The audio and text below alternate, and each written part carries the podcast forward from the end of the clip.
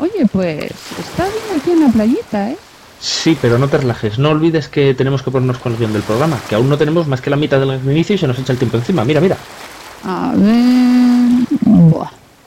Eso sale solo. Le metes un chiste de franceses y ya está.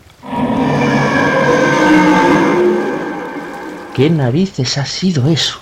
Todo el mundo fuera de la playa. Todo el mundo fuera de la playa. No, no, no puede ser.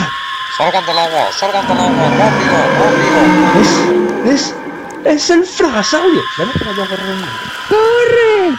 ¡Corre, joder! ¡Corre! Y el gag, no podemos dejarlo atrás. No podemos dejarlo atrás.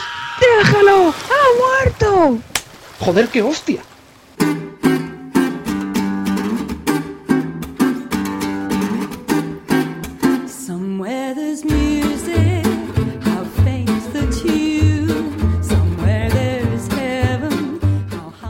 Bienvenidos a Memoria Histérica, el podcast que opta a los premios Ondas de 1912.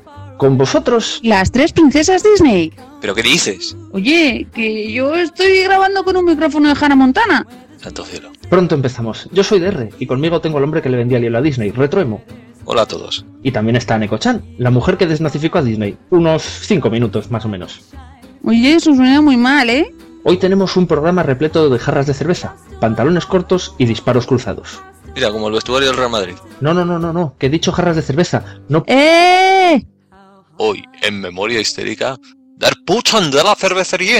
¡Ein, zwei, ein, zwei!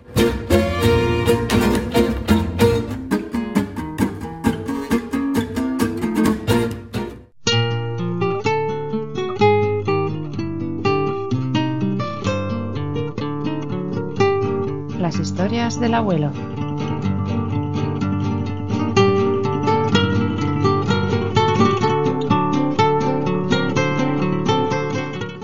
Ich hab einen Koffer voller Fragen und den schmeiße ich nicht weg. Nur weil ich die Antworten nicht weiß. Ich werde ihn weiter bei mir tragen und ich stell ihn nicht in 1923. Son los felices años 20. ¿Felices? Desde luego no en Alemania. Se han perdido territorios de la nación y todas las colonias en la Gran Guerra. La zona industrial del país está ocupada por el enemigo. Se ha desmantelado el ejército y la flota. La inflación hunde el país por causa de la deuda de guerra. Y los enfrentamientos entre izquierdas y derechas se realizan a plena luz del día en las calles de cualquier ciudad y con todas las armas imaginables.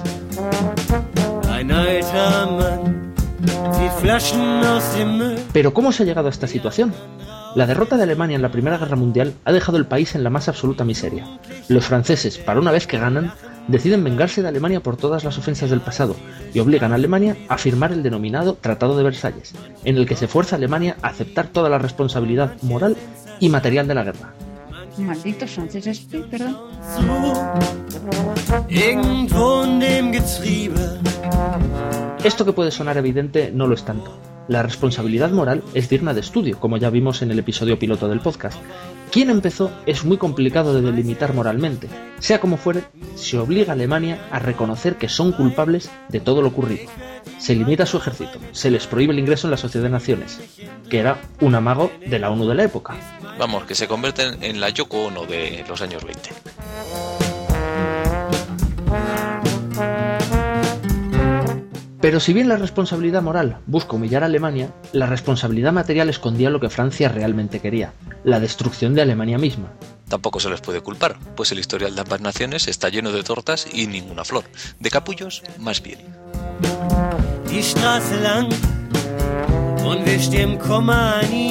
En primer lugar, Alemania pierde todas sus colonias, Nueva Guinea, Polinesia, Camerún y Togolandia, entre otras.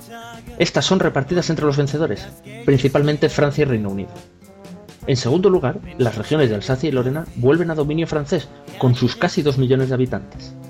En tercer lugar, las ciudades de Memel y Danzig son declaradas libres y se ceden al control polaco.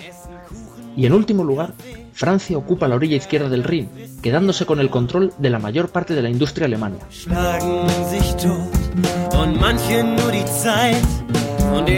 ¿Cómo pretende Francia que Alemania pague los 132.000 millones de marcos de oro que se asignan como compensación de guerra? Varios economistas de la época, como el mismísimo Keynes, advierten que Alemania nunca podrá pagar esa deuda en un tiempo razonable y que eso solo contribuirá a hundir el país en la pobreza. Para que os hagáis una idea, las reparaciones de la Primera Guerra Mundial se acabaron de pagar en 1983.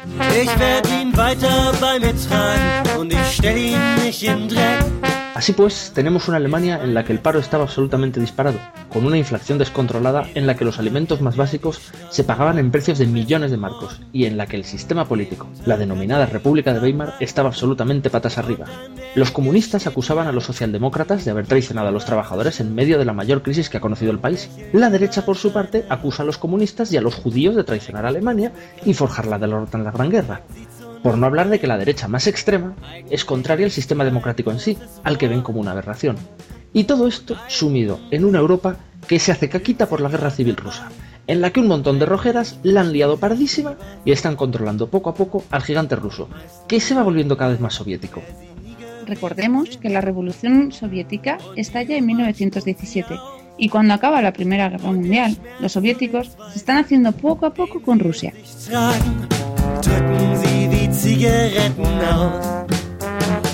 En esta situación le viene la puntilla a Weimar. En abril de 1929, un conglomerado de anarquistas y comunistas declaran la República Soviética de Bavaria. Como la de Ikea, El gobierno de Weimar se lo hace encima, hasta rellenar los calcetines.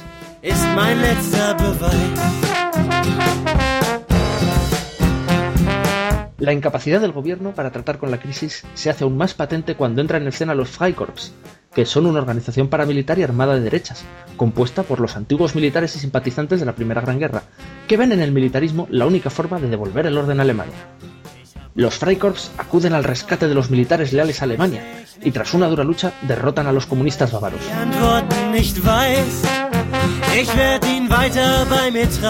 Pensad en los Freikorps como una especie de vigilantes, de patrullas que se toman la justicia por su mano.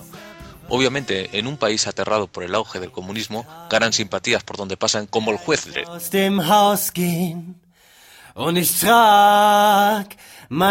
Y efectivamente el daño está hecho. El miedo al comunismo, al bolchevismo y a que pase lo mismo que en Rusia llega a los hogares alemanes. Y lo que es peor, la impresión que el gobierno está dando a los ciudadanos los empuja hacia derecha e izquierda, hacia la polarización y el radicalismo de la política. Die Y en esta algarabía política surgen partidos de todos los colores y los sabores. Hay para todos. Uno de ellos es el Deutsche Arbeiterparty, o Partido de los Trabajadores Alemanes.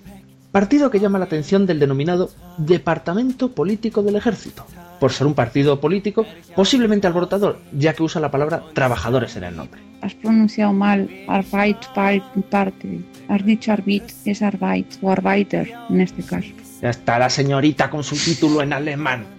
No, coño, es para que quede bien, que si no nos pueden criticar por eso. ¡Ay, que nos critican, que nos critican! Si estamos haciendo un Oh. podcast de historia, pues vamos a ¡Ah, señorita! Que tienes un título. ¡Basta! Deutsch ist Arbeit- Arbeiterpartei. In Gruppen haben. Und der Tag Hitler se persona en un mitin del DAP que lejos de ser un partido de izquierdas, carga a la derecha. Y en medio del discurso de Feder, que era el ponente, Hitler carga verbalmente contra un espectador que había osado opinar distinto. El espectáculo que monta Hitler, con el uso de la retórica y la violencia verbal que le caracterizarían posteriormente, deja profundamente impresionado al fundador del DAP, que procede a invitar a Hitler a formar parte del partido. Dos días después, Hitler milita como el miembro número 55 del Deutsche Arbeiterpartei.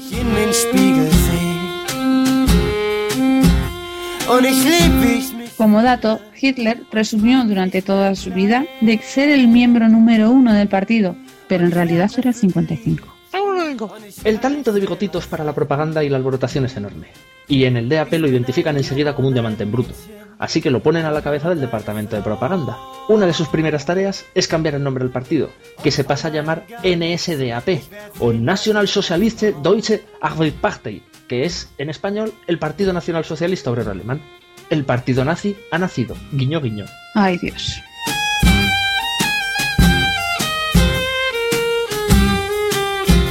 ...1920 es el año fundacional del NSDAP y lo es en todos los sentidos. Se presentan los 25 puntos que conforman el ideario del partido. Se confirma la división para el deporte y la gimnasia, que no es más que un barroco nombre para ocultar un cuerpo de seguridad paramilitar, destinado a evitar segundas opiniones en los mítines. Posteriormente estos serían conocidos como las SA o escuadras de asalto.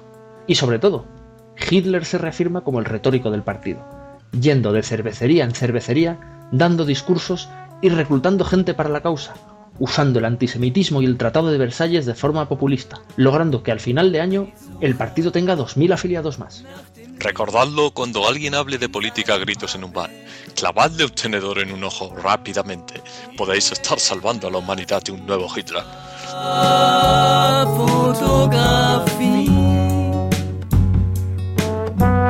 Y sea como sea, para no alargarnos aún más, hasta 1923 el partido pasa por varias crisis, casi todas provocadas por el mismo Hitler en consecutivos intentos de ir socavando el poder del resto de miembros a favor suyo. Se forma la Jungenbund, que luego sería conocida como Juventudes Hitlerianas o Hitlerjugend, y sobre todo se crean las Schulstaffel o SS, como guardia personal de Hitler.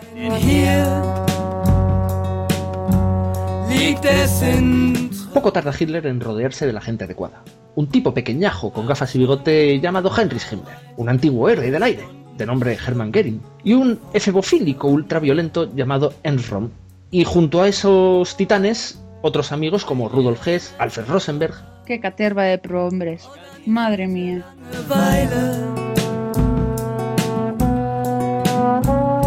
Estos, inspirados por la marcha sobre Roma de Il Duce en Italia, deciden que al poder se llega militarmente por la fuerza, no por las urnas. Así pues, deciden dar el golpe de Estado de 1923, conocido como el Push de la cervecería.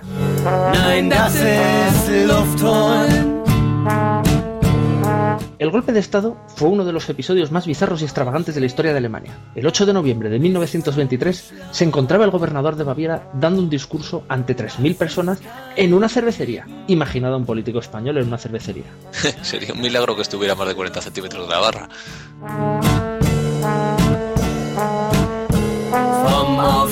El asunto es que las SA llegan y bloquean los accesos. Apostan ametralladoras en el exterior apuntando a las puertas para evitar que nadie escape. Hitler, rodeado por sus hombres de confianza, entra en la cervecería como un palomo con el pecho hinchado. Se sube a una silla, pega un tiro al aire y se pone a chillar y a decir que ha empezado la revolución nacional, que el gobierno está depuesto y que todo el mundo se doblegará ante la esvástica. Arrodillaos ante. Eh, Espera, eso era de otra cosa, ¿no? Sí, es el poderoso y gran Ming. No, pero os estáis liando. Alltag. 3.000 caras de póker guardan silencio profundamente alucinadas. ¿Y este pollo del bigotito quién es? Algunos ya conocen a Hitler y a sus incendiarios discursos, pero la mayoría contemplan asombrados el espectáculo. Entretanto, partidarios del golpe han intentado ocupar los cuarteles y la central de la policía con poco éxito. Las tropas nacionalsocialistas se dirigen también a ocupar la sede del Ministerio de Defensa, donde se pronuncia el enfrentamiento con las tropas gubernamentales. La cosa no va nada bien. Es normal cuando organizas las cosas así, lejos de centralizar el golpe. Cada parte se hace por separado y sin comunicación entre ellos.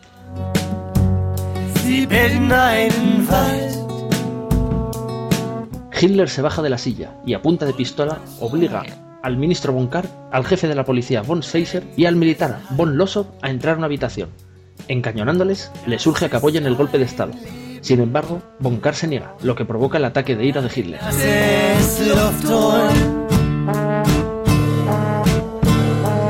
Mientras tanto, Goering intenta contener a la audiencia de la cervecería, que están bastante nerviosos. Ante la negativa de von Kahr, Hitler decide jugar la baza populista. Sale al auditorio y se la juega con el público.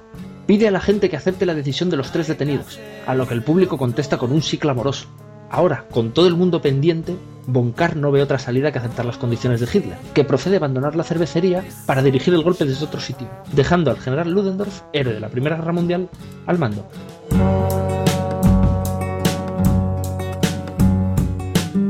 No se sabe si por los efectos de tanta cerveza en el aire, Ludendorff decide liberar a los tres miembros del gobierno que tenía retenidos. ¿Vais a ser buenos y apoyar mi golpecito? Sí, señor Ludendorff. Prometemos no desmontar su golpe en cuanto salgamos de aquí. Y pasaremos por la policía y, y los cuarteles sin decir nada de usted. Que es usted muy buena persona y no queremos que se disguste cuando nos mande fusi- fusilar. Echando más brujas que un pompero, Ludendorff decide que su sola excelsa presencia hará que la ciudad se ponga a sus pies y decide marchar hacia el centro. Un paseito hasta el ayuntamiento, todo el mundo me apoya y de aquí a Berlín. Unos miles de personas le acompañan desde la Marienplatz hasta donde se encuentran combatiendo los hombres de Rom. Y es en ese momento cuando la policía le sale al encuentro y se inicia un tiroteo en el monumento a los generales de las guerras patrias. La marcha golpista es desbandada a tiros.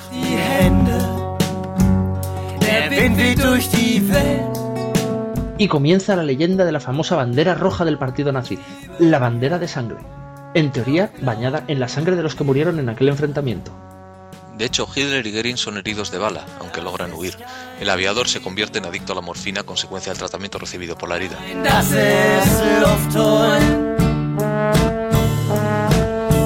Y de ahí al escondite y posteriormente cuando son capturados al trullo.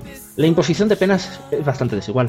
Mientras que Ludendorff resulta completamente absuelto, los personajes menos conocidos dan con sus huesos en la cárcel. Si bien hay que reconocer que son indultados a los pocos meses y que su prisión es más bien laxa, ya que reciben visitas a diario e incluso hay alguien que tiene tiempo para escribir un libro llamado Mi lucha, el pilar sobre el que nacerá el tercer rayo. Y no, queridos amigos, no vamos a comentar ese libro hoy. Por un lado, porque habría que encuadrarlo en un triunfo del nazismo. Y por otro, porque con la película de esta semana hemos tenido más que suficiente.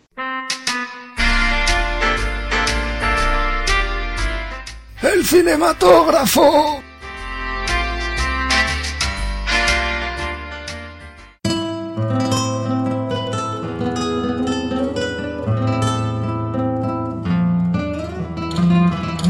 Nuestra película de hoy en realidad no es una película. Bueno, sí. Bueno, no. A ver, película es. Pero no es una película, es un documental. Parafraseando a Groucho, que me aspen si alguien lo ha entendido. No cites a nadie apellidado Marx en esta peli que se nos salen los personajes y nos dan de hostias. ¿Pero qué película es? Que aún no lo hemos dicho. Es el triunfo de la voluntad, de Leni Riefenstahl. Mm, mandé Eh, una tal Lenny Finstein. a una prima lejana de Frankenstein. A callar, coño, los dos al rincón. Vamos a hablar de una de las grandes obras maestras de la fotografía cinematográfica. Sí, porque lo que es el guion no es que sea muy animado, ¿no?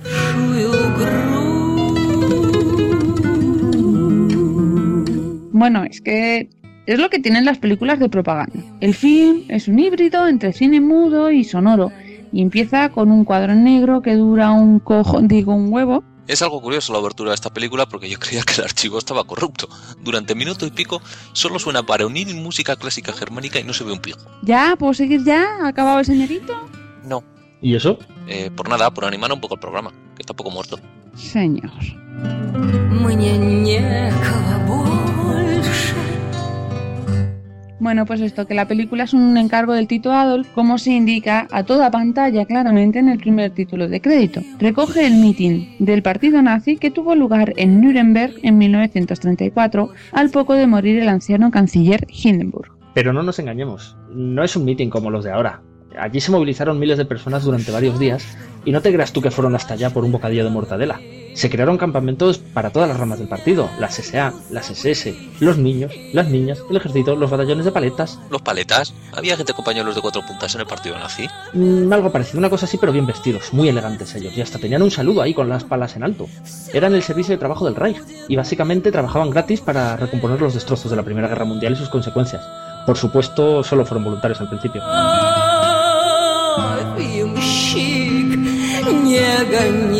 Bueno, a ver, que la película empieza muy fuerte, con unas vistas aéreas, miles de uniformes y la antigua bandera imperial conviviendo con la araña negra del partido. Coño, Spiderman. Que no, joder, que no. Que lo que quiere decir es que la esvástica parece una araña. Entonces no sale Mary Jane tampoco. No, no en esta película, en esta no hay macizas. Es una película para acojonar a los franceses y a los belgas. Joder, tía, ya te vale. No había por qué meter a los belgas en los chistes de franceses de cada programa. Que no, que no, que no, que no es un chiste. Que es que el documental tiene la facultad de hacer que todos los vecinos de Alemania se hagan caquita instantánea. A los dos minutos de verla, tienes una única idea en la cabeza. Aquí vienen otra vez.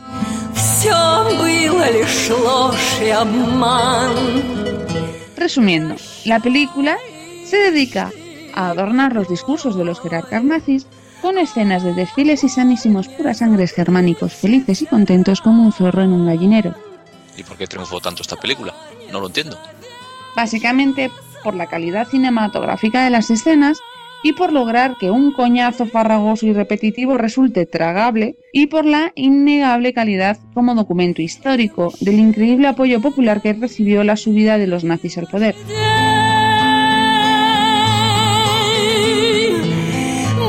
La película, más allá de la parte puramente técnica, es un retrato de la política alemana de 1934 y que evidencia que los nazis se hicieron con el poder porque el pueblo lo permitió. Vamos, como aquí cuando la gente dice que ve los documentales de la 2 y luego Sálvame es líder, evidencia. Básicamente.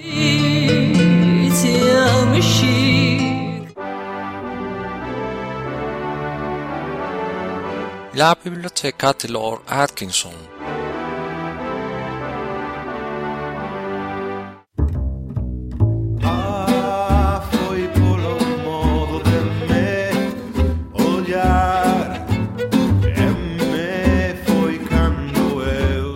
Con el temita que nos traemos, es difícil no hablar de la mejor biografía de Hitler jamás escrita, aunque lo haremos de forma muy breve. Ah, vamos a hablar de un libro que conozco, ¿verdad? Teo viaja en tren y con pijama de rayas. Guiño, guiño.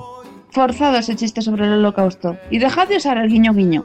No, queridos cretinos, hablo de los dos tomos de Hitler de Sir Ian Kershaw, y para que os hagáis una idea, su trabajo le ganó el título de Sir. amor Lo primero que hay que decir es que el libro está dividido en dos tomos. El primero abarca desde que nuestro austríaco favorito nace hasta 1936.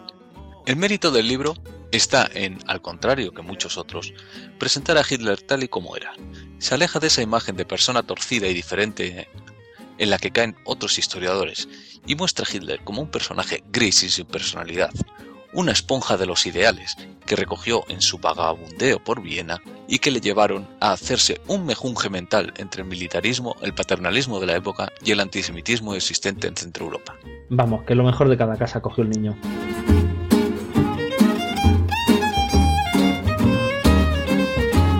Es que el libro brilla en los detalles, nos relata en base a multitud de fuentes todos y cada uno de los hechos notables de la vida del canciller de Alemania, dibujando así la persona por encima de la figura histórica, hasta qué punto le afectó el rechazo de la escuela de arte, cómo le marcó la Primera Guerra Mundial, qué ocurrió en su época en Viena y sobre todo, cómo una persona que demuestra no ser nada brillante puede llegar de agitador de cervecería a hacerse con el control de uno de los más grandes partidos políticos de Alemania.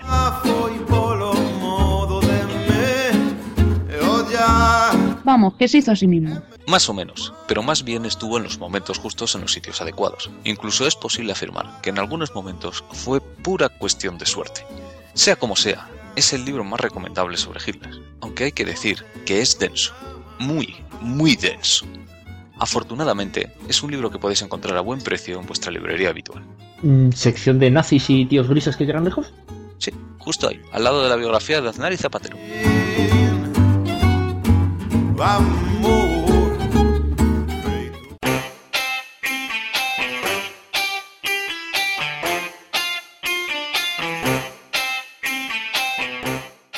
Y aquí damos por terminado el programa, porque seguro que no nos ha escrito, ¿no? Que no, que no, que no, que no, que no, que nos han comentado, que nos oye alguien, que tenemos oyentes. ¿Cuántas veces os tengo que decir que los familiares no cuentan? Que no, que no, que no, que de verdad, que en serio, que es que nos dicen cosas por Twitter y en el blog. En Twitter, ¿quieres decir en arroba memoria histéric?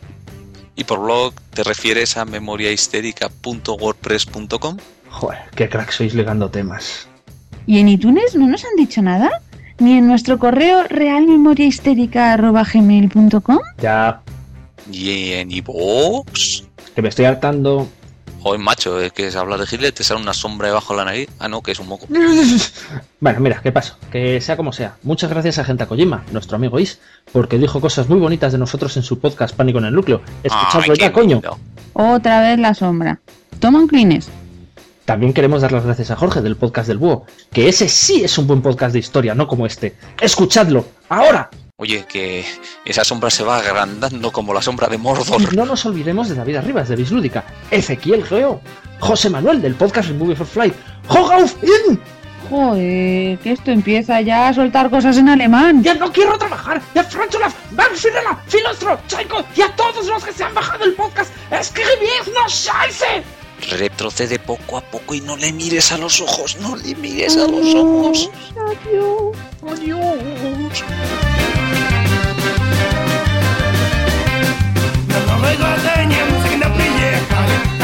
Madre mía, menos mal que estaba ensayado hoy.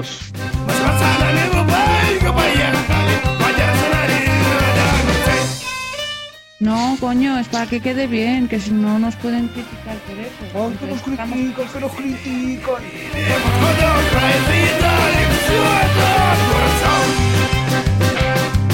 ¿Por qué suspira? Estoy enamorado. Desde 1918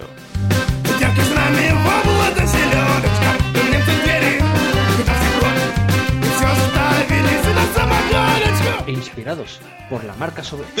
¡Jinetes de roja!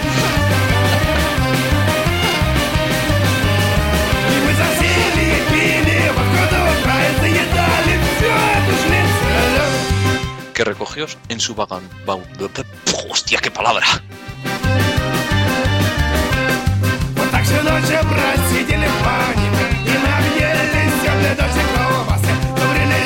No, que me apoyé en la puta mesa esta que cruje como si fuera. Madre que la parió.